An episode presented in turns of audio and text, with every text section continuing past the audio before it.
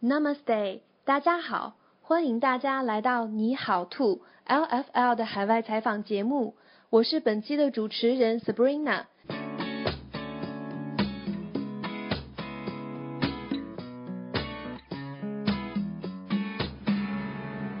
今天我们请到的这位嘉宾来自美国华盛顿，下面我们先请他介绍一下自己。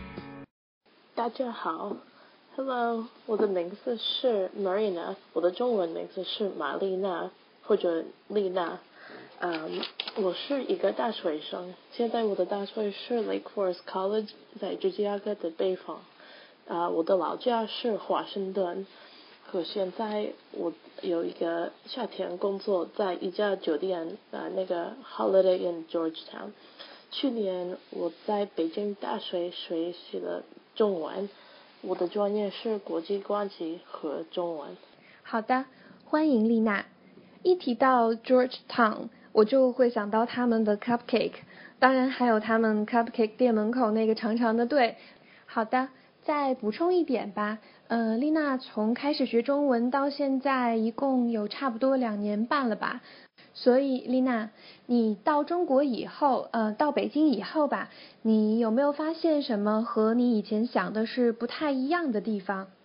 我去中国的时候，我发现了很多事儿。我住的在北京，呃，差不多四个月，啊，我发现了。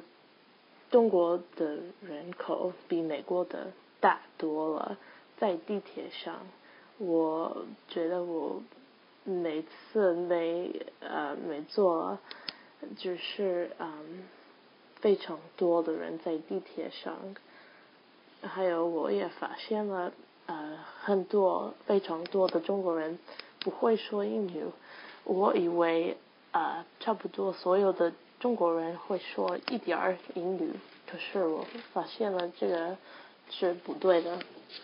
可是最重要的事儿是我发现的是中国人真的是很热情的人。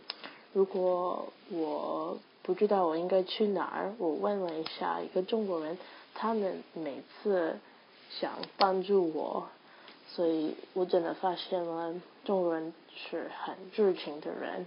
嗯，我猜你的中文这么好，应该也是跟不是所有中国人都会说英文有关系的吧？嗯，好的。那丽娜，你觉得你在中国的时候，你最喜欢中国的什么？我在中国的生活，我得说，我最喜欢的事儿是我的中国朋友。